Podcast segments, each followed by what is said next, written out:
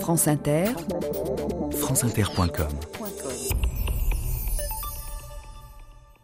Bonjour Alain Gouguec et aujourd'hui nous allons parler d'un des tribunaux les plus sinistres de l'histoire, l'Inquisition. Le tribunal de la Sainte Inquisition, devant la preuve avouée de votre hérésie, vous abandonne aux bras séculiers, à charge pour celui-ci d'élever un bûcher, de vous y placer jusqu'à ce que mort s'en suive, avant de disperser vos cendres au vent, afin qu'il ne reste rien d'un corps habité par le démon. Vous êtes l'église du démon Du démon Du démon «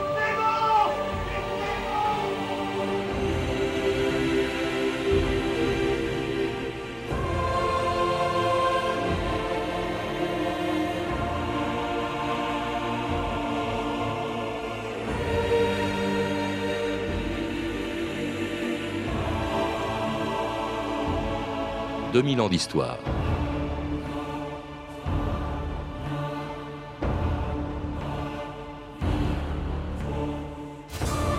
En 1233, le pape Grégoire IX créait un tribunal ecclésiastique qui pendant cinq siècles allait ternir l'histoire d'une religion qu'il était pourtant chargé de sauver.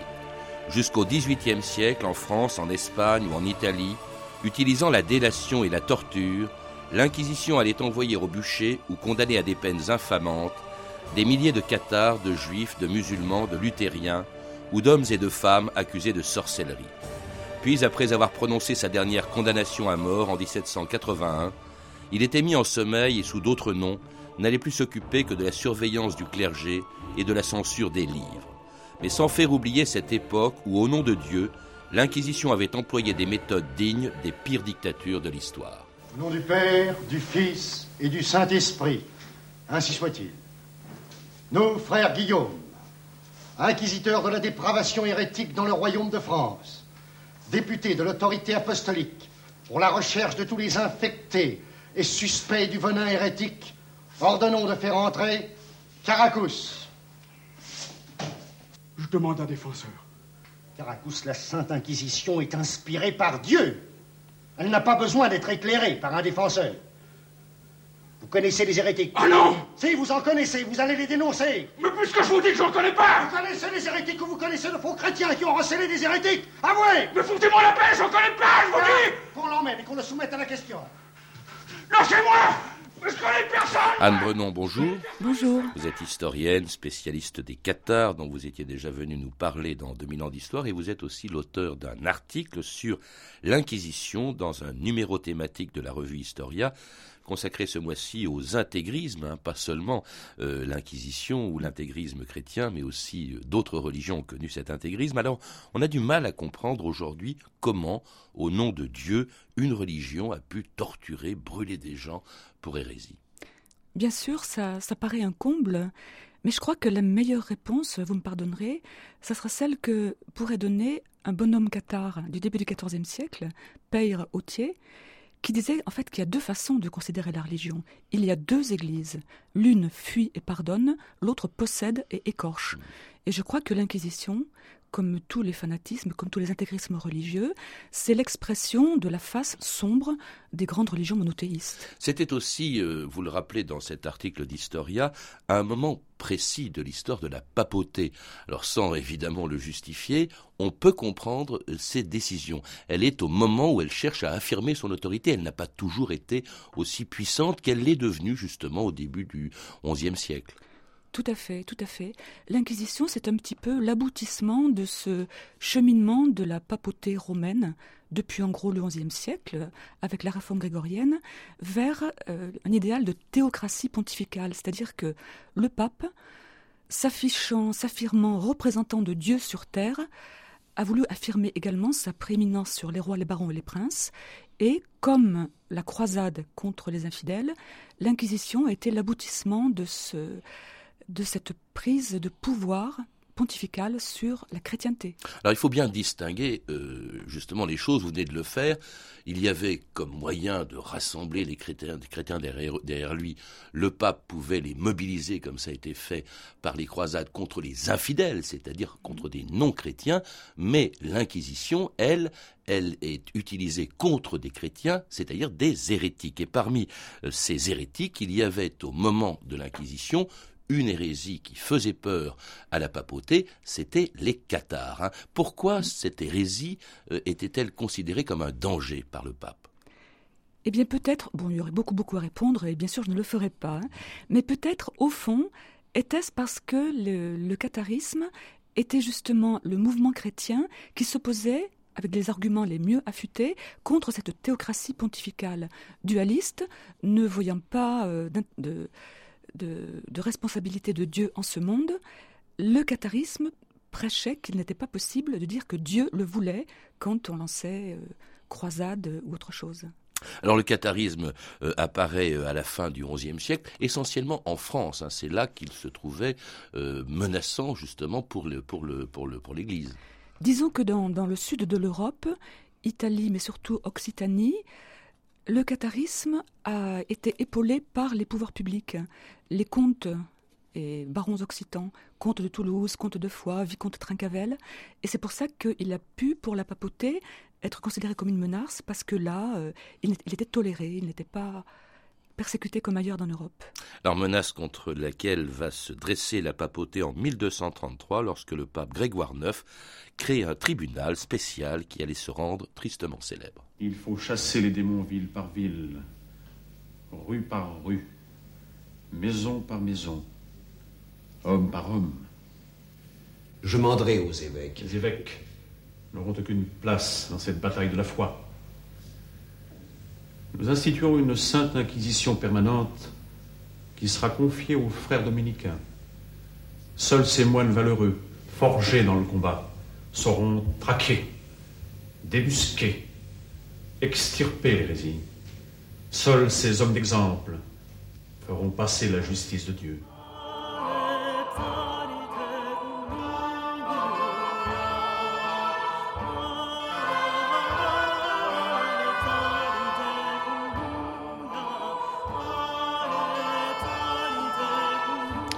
Psaliteres Glorios, c'était un chant inspiré de la tragédie Qatar, l'extrait d'un disque Montségur, la tragédie Qatar, par l'ensemble La Nef. Alors, avant même de créer contre les Qatars le tribunal de, l'Inquisition, Anne Brenon, vous le rappelez dans, dans Historia, l'Église avait déjà pris un certain nombre de mesures. D'abord, tout simplement, la violence, une croisade, mais cette fois-ci contre les Qatars, la fameuse croisade des Albigeois.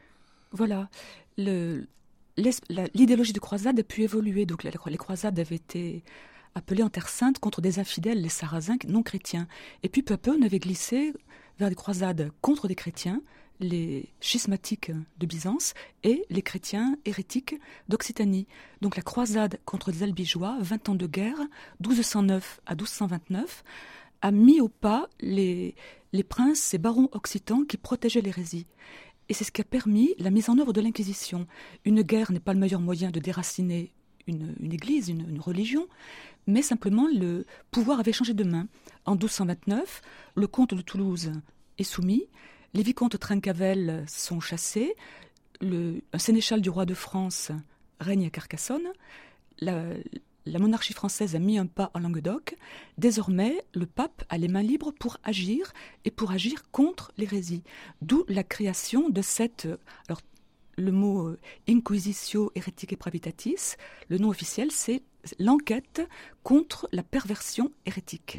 Alors c'est euh, d'abord on avait envoyé les évêques euh, pour essayer de persuader. Il y a eu aussi cet ordre des frères prêcheurs créé par saint Dominique euh, qui était lui aussi chargé de ramener les hérétiques à la vraie foi, si je puis dire. Mais pourquoi est-ce que justement, alors saint Dominique est mort à ce moment-là, il est mort en 1221. Pourquoi est-ce que 12 ans plus tard est créée l'Inquisition? Et surtout pourquoi est-elle confiée aux dominicains?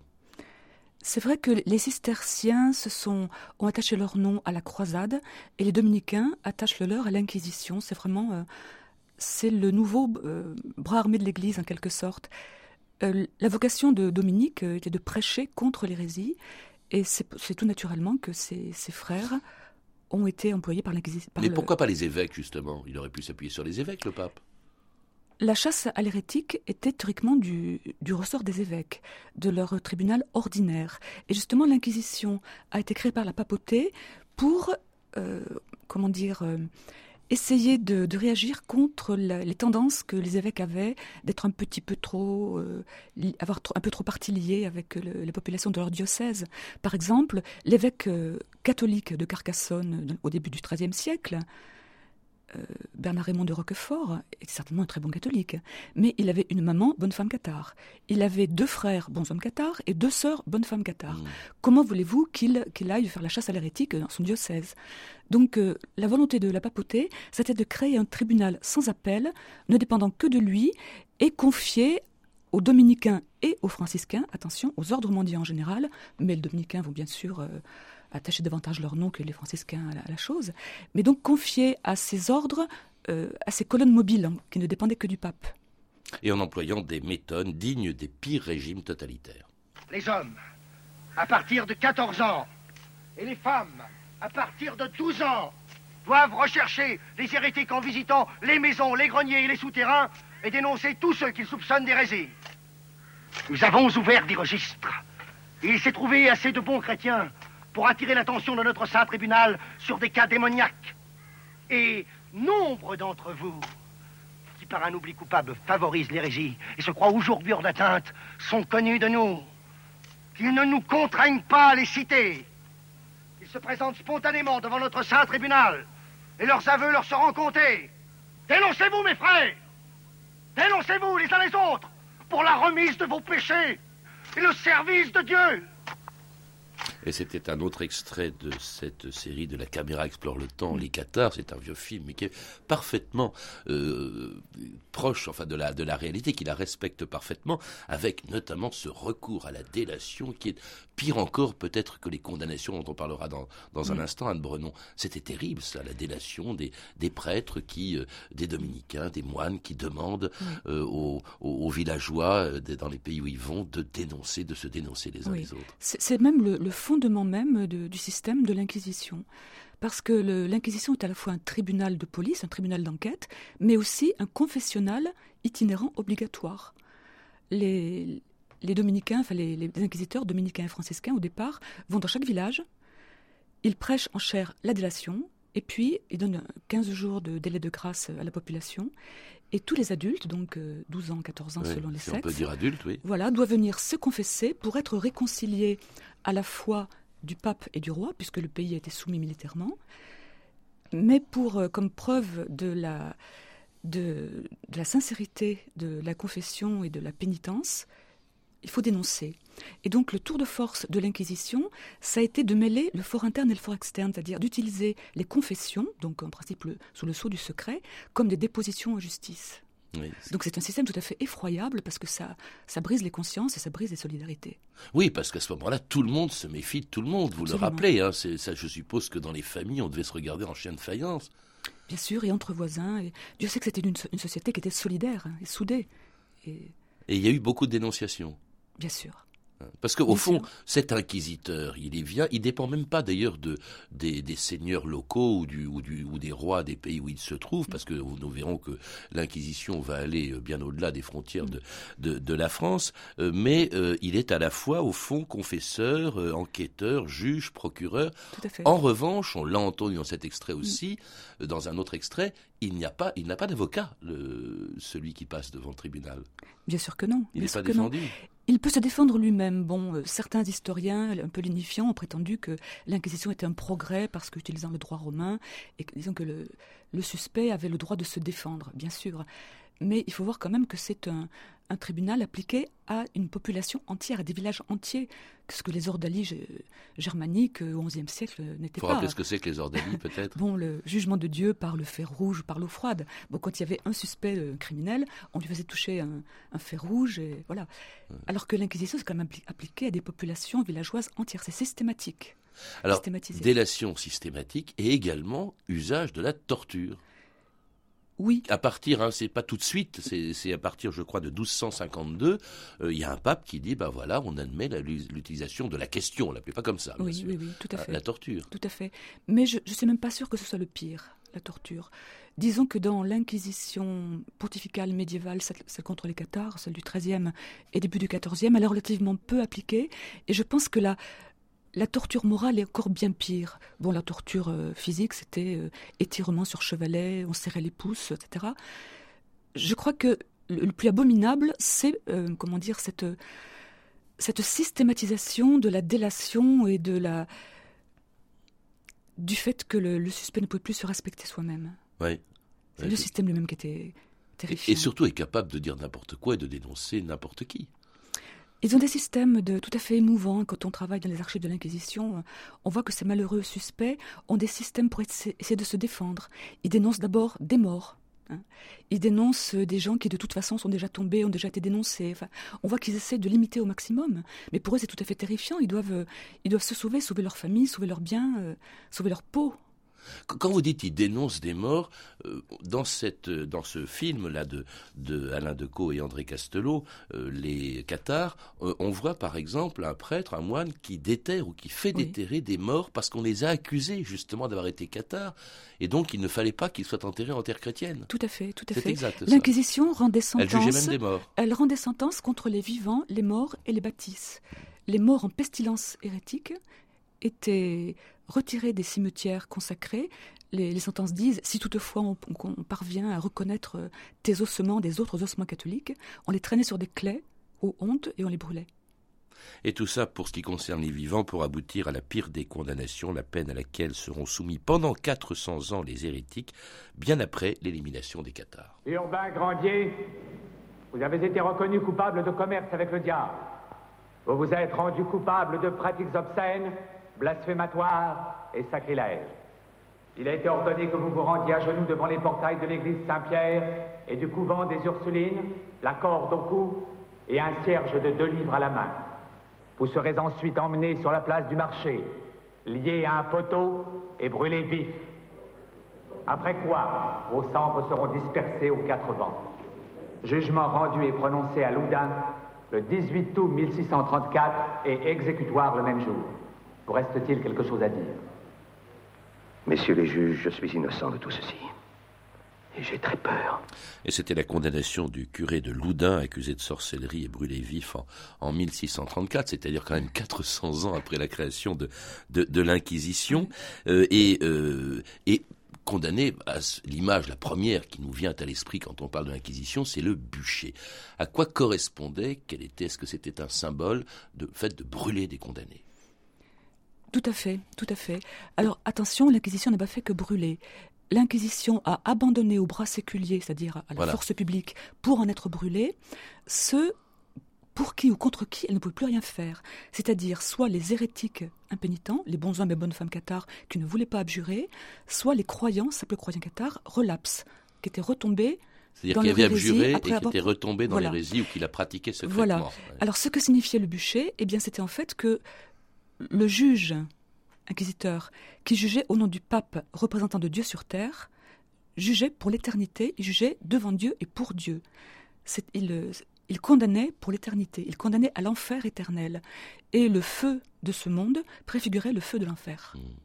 C'est tout à fait effrayant. C'est effrayant, c'est la plus spectaculaire des condamnations. je ne sais pas si on peut mesurer le nombre de condamnés, indépendamment même en dehors du pays Qatar et de, et de cette lutte contre les Qatars, puisque, on va le voir tout de suite, l'Inquisition a, continué euh, son action bien après, mais euh, ce n'était pas la seule peine, c'était même pas nécessairement la peine la plus couramment employée, la mort. Non, c'était même plus une peine, puisque c'était un abandon. Hein. Euh, au bras séculier, comme vous le dites, hein, ce n'est pas les moines qui brûlaient eux-mêmes, qui allumaient les bûchers. L'Inquisition n'aurait rien pu faire sans son bras séculier. C'est pourquoi la croisade avait été nécessaire avant l'Inquisition. C'est-à-dire le pouvoir civil. Le pouvoir civil. Et donc les, pénitences, donc, qui, qui sanctionnaient le fait que le suspect condamné était repenti, donc ce qui sanctionnait sa réconciliation à la Grande Église, c'était d'abord, pour les plus légères, la condamnation à des pèlerinages des, montagnes de pèlerinage. C'est tout à fait effrayant. On condamnait les, malheureux à aller euh, en Terre Sainte, au Puy, à Saint-Gilles. Enfin, ils devaient vraiment finir leur vie en pèlerinage. Ensuite, le port des croix, les croix jaunes, les croix d'infamie en feutre, cousues sur les habits, sur la poitrine et dans le dos. Vraiment la croix d'infamie qui interdisait toute vie, toute vie normale à, celui qui les portait. Hein. C'était vraiment mis au banc de la société. C'était vraiment les croix de la honte. C'était ensuite la confiscation des biens et la prison le mur, le fameux mur de l'inquisiteur, le mur avec un grand M, qui signifie pas que les, condamnés étaient emmurés. Hein. On, a, mal compris ça au 19e, on a parlé des emmurés de Carcassonne. Non, ils étaient mis au mur, donc à la prison de l'inquisiteur, sous deux formes. Le mur large, ils n'étaient condamnés que pour un certain temps en, salle commune, ils en sortiraient un jour. Mais pour le, ceux qui étaient condamnés le plus gravement, ils devaient finir leur jour au mur strict ou très strict, au cachot, enchaînés, au pain de douleur et à l'eau des tribulations. Mais ils étaient réconciliés à l'église. Et quand ils mouraient au fond de leur cachot, euh, on les mettait au cimetière. Bon, probablement une fosse commune, mais ils étaient réconciliés. C'était quoi l'auto-da-fé? Parce que pour nous, aujourd'hui, c'est le fait de brûler des livres. Mais à l'époque, c'était quoi? C'était en fait, on exposait le condamné, c'est ça? Oui, là, le, le acte mot, de foi. Voilà, c'est le mot espagnol et donc il s'applique surtout à l'Inquisition espagnole à partir du XVe siècle. Mais déjà au XIIIe et XIVe siècle, l'Inquisition méridionale française contre les, hérétiques, contre les cathares, a eu d'effroyables reality shows qui avaient pour, euh, pour but de, un but pédagogique, entre guillemets, si je peux dire, avec une certaine ironie, pour le peuple chrétien, pour édifier le peuple chrétien.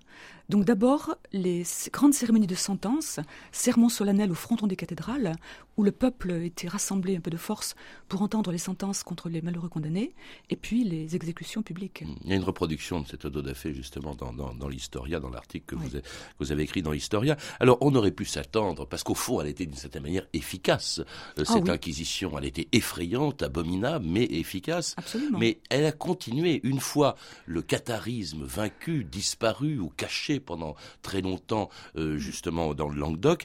Enfin, euh, à ce moment-là, elle continue et elle va continuer contre d'autres euh, types d'hérésie entre guillemets. Par exemple, la sorcellerie, hein, qui va devenir un motif de condamnation. Et on oublie toujours, par exemple, que Jeanne d'Arc a été brûlée vive sur ordre de l'Inquisition pour sorcellerie. Ce sera le cas aussi, on l'a entendu, du, curé de, du curé de Loudun. Mais il y a aussi d'autres peines qu'infligera au fil de son histoire l'Inquisition, par exemple contre à cause de découvertes scientifiques qui semblaient contredire la Bible.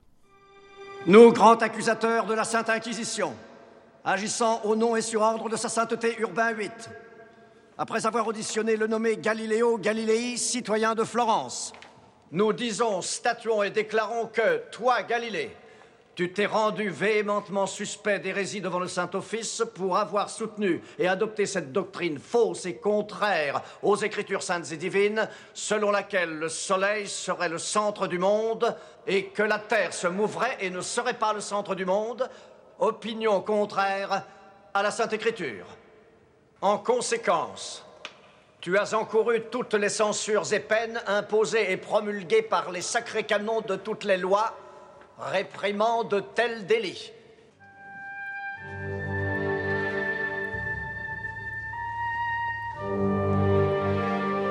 Et Galilée sera contraint d'abjurer ses découvertes scientifiques en 1633, 400 ans après la création de l'Inquisition, qui continue aussi, ça n'a pas été le cas de Galilée, mais de Giordano Bruno en Italie, de euh, brûler vif des gens qu'elle considère comme hérétiques, euh, Giordano Bruno, parce qu'il considérait que l'infini existait, enfin, c'est d'un univers infini. C'est donc en dehors de la France et ne plus contre des Cathares qu'elle va continuer d'agir, Anne Brenon. Tout à fait, tout à fait, et ce essentiellement en Italie, où le pape a encore un certain pouvoir, et en Espagne, où elle est devenue inquisition royale hein, depuis euh, que. Ferdinand et Isabelle, les retraits catholiques, l'ont instituée euh, avec le célèbre dominicain Torquemada. Alors en Espagne, il faut le rappeler, elle va être très active euh, contre euh, les juifs et euh, les musulmans. Mais attention, mm. là encore, il ne s'agit pas de juifs pratiquant ouvertement leur religion, ni contre des musulmans pratiquant leur religion. Ce sont contre des juifs que l'on soupçonne, malgré leur conversion, en fait, d'être retombés dans ce que l'Église considère comme une hérésie. Tout à fait. Ils sont chrétiens renégats en quelque sorte, puisque l'Inquisition ne s'applique qu'à des chrétiens. Donc elle ne peut pas s'appliquer à des juifs ni à des musulmans. Alors, c'est, c'est, ce sont les, les, juifs convertis, soupçonnés, c'est ce qu'on appelle les, maranes, hein, soupçonnés de pratiquer à nouveau le judaïsme. Ce sont des musulmans convertis, hein, qu'on appelle les, les conversos, je crois, et que l'on soupçonne d'être retombés, euh, entre guillemets, dans, dans l'hérésie. Euh, est-ce que les protestants ont été inquiétés par l'Inquisition, Anne Brenon? Oui, oui. Le, le, protestantisme a assez peu pénétré en Espagne, qui était vraiment une citadelle euh, très très bien défendue, mais il y a eu quand même pas mal de luthériens qui ont été brûlés par l'Inquisition espagnole, oui.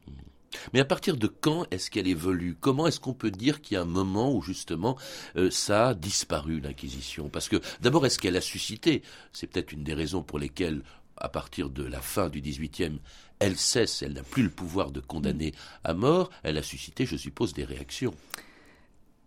Je crois plutôt qu'elle a suscité beaucoup d'émules, et c'est ça qui me paraît très grave. C'est que peu à peu, à partir du XVe et XVIe siècle, on voit les pouvoirs publics, les pouvoirs, euh, prendre les méthodes de l'Inquisition et l'idéologie de l'Inquisition. Par exemple, le Parlement de Toulouse, en 1538-1539, fait brûler les inquisiteurs, ça c'est plutôt sympathique. Mais fait brûler aussi, en 1619, le philosophe Vanini. Et peu à peu, on a l'impression, si vous voulez, que les, pouvoirs publics eux-mêmes prennent les méthodes de l'Inquisition. On parle beaucoup de la chasse aux sorcières, la traque aux sorcières. Mais c'est pas uniquement l'Inquisition qui, est responsable de la traque des sorcières. Bien sûr, euh, elle a fait brûler pas mal de sorcières en Italie et en Espagne, mais toutes les sorcières du nord de l'Europe, les sorcières de Salem, c'est tout à fait en dehors de sa sphère. Voilà, c'est tout à fait en dehors de sa sphère de d'activité. Et c'est ça qui me paraît grave et inquiétant, c'est que l'idéologie d'inquisition s'est généralisée. Alors, est-ce que l'inquisition d'abord a disparu? Est-ce qu'elle existe encore? C'est une institution, il faut le rappeler. C'est une méthode, mais c'est aussi d'abord une institution. Elle n'a jamais été abolie. Elle s'est peu à peu rétractée. Je crois que le dernier brûlé pour hérésie par l'Inquisition en Espagne a été un maître d'école au XIXe siècle. Elle n'a jamais été abolie. Encore au XIXe. Ouais, ouais. Simplement, maintenant, elle a changé de nom. On l'appelle la Congrégation pour la doctrine de la foi. C'était elle que dirigeait naguère euh, Monseigneur Ratzinger, qui est aujourd'hui pape. Et bon, elle est en charge d'une certaine police euh, des publications et de la, la vie du clergé. La mise à l'index, par exemple, c'est l'Inquisition qui fait ça? En tout cas, elle, censure des livres. Je crois que mm. elle a, enfin, elle a interdit dans la mesure où mm. elle pouvait le faire. Après tout, elle n'a pas d'autorité pour le faire dans les pays. Oui, elle n'a plus beaucoup de bras séculiers. Elle n'a plus beaucoup de bras séculiers. Mais euh, je crois que des livres de Simone de Beauvoir, de Sartre ont été euh, interdits de, lecture par, par l'Inquisition, ainsi que des livres considérés comme hérétiques. Est-ce qu'on peut dire, euh, Anne Brenon, parce que bon, elle ne brûle plus depuis Belle Lurette, elle a pris d'autres noms, évidemment. Est-ce qu'on peut dire qu'elle a quand même laissé des traces? Oui, et c'est... Parce qu'elle a duré quand même 500 ans. Euh. Tout à fait. Et je crois que c'est important de le dire parce que je crois que même nos sociétés postmodernes en sont encore tributaires. Quand on pense... Euh, sur quoi ils fondé l'Inquisition? Sur l'aveu et la pénitence, c'est-à-dire en gros sur l'autocritique. Eh bien, je crois vraiment que l'Inquisition est à la racine de tous les totalitarismes modernes. L'autocritique stalinienne, la chasse aux sorcières du Dans les extraits de films, on aurait pu mettre le film de l'aveu. Hein, tout, à fait, euh, tout à fait. il faut vraiment qu'on en prenne conscience. Mais euh, bon, euh, les, les, les, églises, parce qu'il faut bien comprendre, c'est d'ailleurs le titre d'Historia, les mm. églises ne, ne, ne, brûlent plus des hérétiques. Je parle des églises. Il, peut arriver effectivement qu'il y ait des espèces de pogroms, de, mm. de lynchages euh, individuels, mais on a l'impression que ça continue. Je n'en veux pour preuve d'ailleurs que cette revue Historia, mm. bon, elle est consacrée aux intégrismes, elle a en couverture justement une, photo, une photo du tribunal de l'Inquisition, mais comme elle parle aussi de l'intégrisme musulman, elle est interdite dans deux pays, je crois, en Turquie, en Égypte. Oui, c'est c'est vraiment dramatique. Je trouve ça vraiment très très triste. Parce que justement, je trouve que ce numéro faisait tout pour bien montrer que l'intégrisme n'était pas du tout une spécificité musulmane, mais que les juifs et les chrétiens avaient bien montré la voie. Bah, il ne faisait pas tout, il le fait, puisque c'est un numéro qu'on trouve actuellement dans les kiosques, sauf en Égypte hein, et, et, en, et, en, Turquie, euh, et un numéro donc de Historia thématique consacré aux intégrismes, et dans lequel vous avez écrit Anne Brenon. Vous êtes également l'auteur du livre Père Rotier, le dernier des Cathares aux éditions Perrin, dont vous étiez venu nous parler il y a quelques semaines. À lire également Histoire secrète de l'Inquisition de Peter Godman, euh, publié chez Perrin, Les Dominicains de Francesco Ficara aux éditions de Vecchi, et L'Inquisition, rempart de la foi, pas d'interrogation, de Laurent Albaret, publié aux éditions Découverte Gallimard. Vous avez pu entendre des extraits des films suivants Les Diables de Ken Russell, édité par Warner Home Video, Galilée ou L'amour de Dieu de Jean-Daniel Verreg, disponible en DVD chez Coba Film Vidéo, et enfin, dans la série La caméra explore le temps d'Alain Decaux et André Castelot, Les Cathares de Stelio Lorenzi en DVD chez LCG Éditions. Toutes ces références sont disponibles par téléphone au 32 30, 34 centimes la minute ou sur franceinter.com. C'était 2000 ans d'histoire. À la technique Farid Chibani et Julien Chabassu, documentation Claire Destacan, Emmanuel Fournier et Franck Olivard, une réalisation de Anne Kobilac. La semaine prochaine, dans 2000 ans d'histoire, lundi, l'opéra. Mardi, un peintre qui a fait scandale au début du XXe siècle, Marcel Duchamp. Mercredi, 100 ans après sa création en Angleterre par Baden-Powell, le scoutisme. Jeudi, le monde d'Homère. Et enfin, vendredi, Madame de Maintenon. Bonne fin de semaine à tous et à lundi.